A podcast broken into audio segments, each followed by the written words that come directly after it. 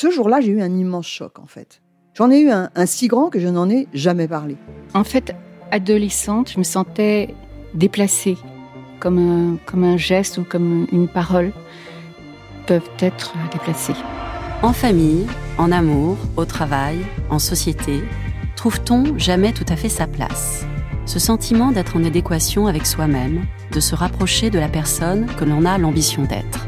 Une carrière pertinente qui nous rend heureux, un entourage qui nous aime pour ce que nous sommes, une vie qui nous ressemble ou tout du moins nous trahisse le moins possible. Parfois, ce sentiment de cohérence arrive vite, parfois plus tard, quelquefois jamais. Le plus souvent, il se déplace par vagues.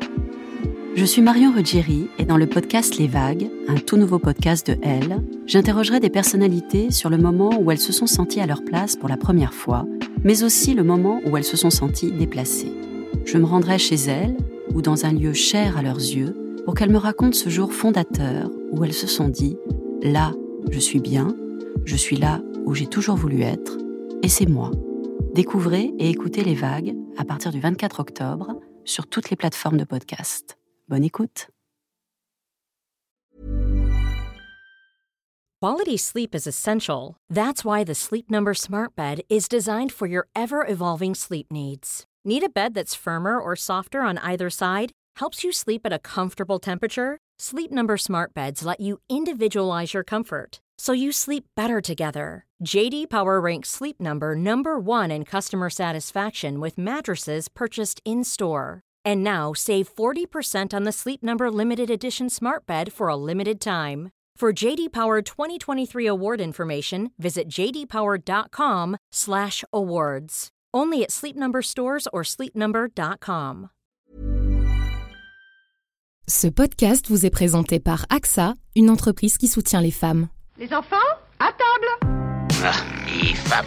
Je ne lui prédis pas un grand avenir. Ça fait un peu cliché, vous ne trouvez pas? Ah si, on connaît bien les droits du travail. Seulement, je sais aussi qu'au-dessus des droits du travail, il y a le droit de l'homme. Elle active. Cartonné à l'entretien d'embauche avec Ingrid Bianchi. Bonjour Ingrid Bianchi. Bonjour. Merci d'être avec nous aujourd'hui. On va parler ensemble de comment cartonner à l'entretien d'embauche. D'abord, vous avez une notion intéressante, c'est que vous dites qu'il faut une approche marketing de soi-même et de la démarche. Oui, en fait, il faut arriver à mettre un petit peu de distance en- entre soi et sa démarche de recherche d'emploi. Et, pour ça, il faut euh, se percevoir, s'imaginer comme un produit ou un service qu'on met à disposition d'un client qui est le recruteur, quel que soit son profil. Et donc, euh, faire un vrai travail d'adéquation entre qui je suis, quelles sont mes compétences, mon savoir-faire, et quels sont les besoins en face du recruteur que je vais rencontrer.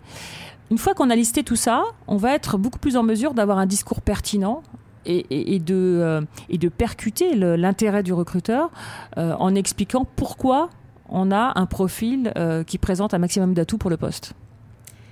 Est-ce qu'on doit aussi se placer sur un pied d'égalité avec le recruteur? Parce qu'on a tendance un petit peu à s'enfermer dans cette relation.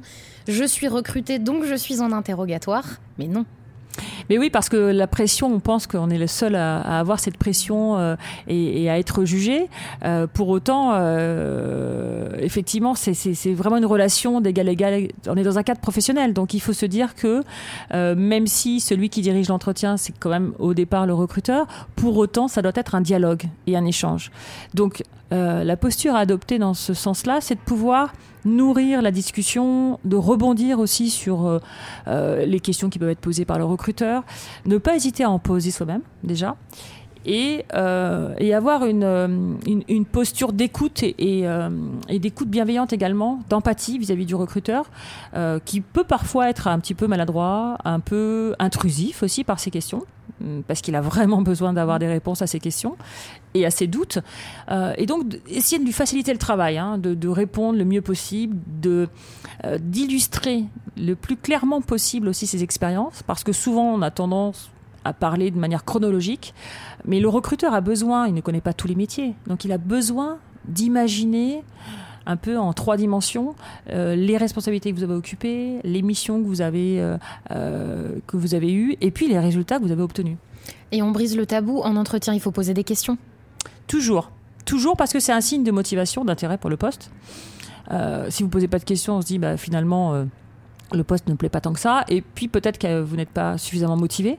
Donc poser des questions sur le poste, sur l'environnement du poste, le, pourquoi aussi du poste. Est-ce que c'est une création de poste ou euh, un remplacement? Pourquoi la personne est partie éventuellement?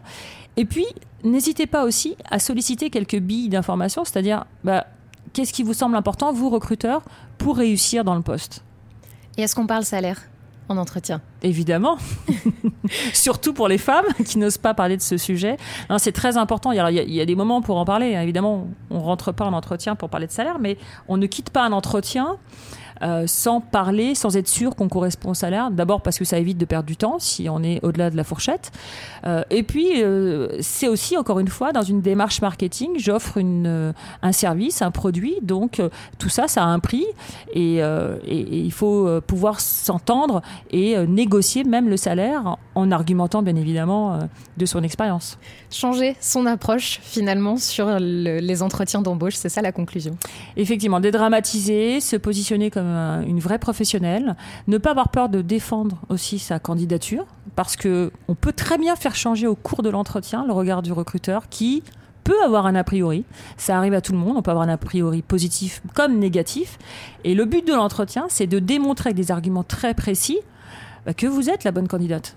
Merci Ingrid Bianchi. Merci à vous. Très très bonne réunion Corinne. Je me suis rendu compte de la difficulté et de l'effort à fournir. Je crois qu'on est complètement focus là. À toi maintenant.